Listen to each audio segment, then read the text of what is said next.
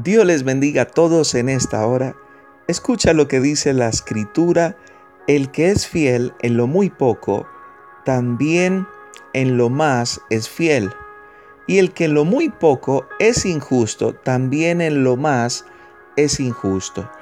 Esta porción de la palabra del Señor nos enseña acerca de cómo los seres humanos a veces malinterpretamos las cosas nosotros pensamos o sencillamente declaramos cosas como, si tengo más, entonces yo voy a poder pagar.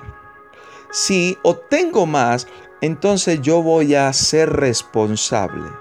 Normalmente siempre estamos asimilando el tener más para ser responsables.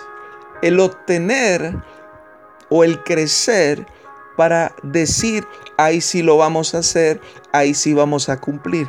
Sin embargo, esa teoría o ese teorema humano, la escritura realmente no lo aprueba. La escritura nos está diciendo todo lo contrario, que si tú y yo hoy aprendemos a ser fiel en lo muy poco, ten presente eso que no dicen lo poco, dicen lo muy poco, o sea que está por debajo del poco. Si tú y yo hoy, con lo que ganamos, donde vivimos, con quienes están a nuestro alrededor, no aprendemos a ser fieles, no podemos imaginarnos o no podemos decir o llenarnos la boca diciendo que entonces cuando tengamos eso, entonces sí lo vamos a hacer. No, damas y caballeros, hoy debemos aprender a ser fieles. Y hoy, en ese comienzo donde te encuentres, en ese inicio donde estés, hoy la escritura nos está enseñando que debemos ser fieles.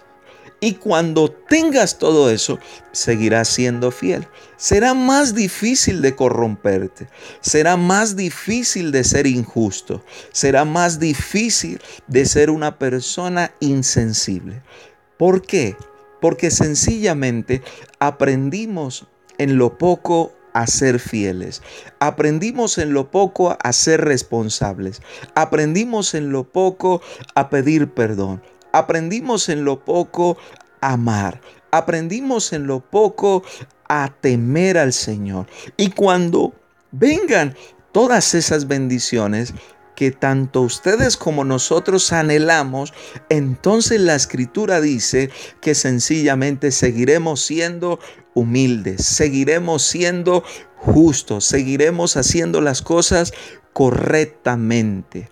Atesora esta palabra en tu corazón. Y recuerda que si hoy eres fiel en lo poco, cuando tengas lo mucho, lo seguirás siendo. Dios te bendiga.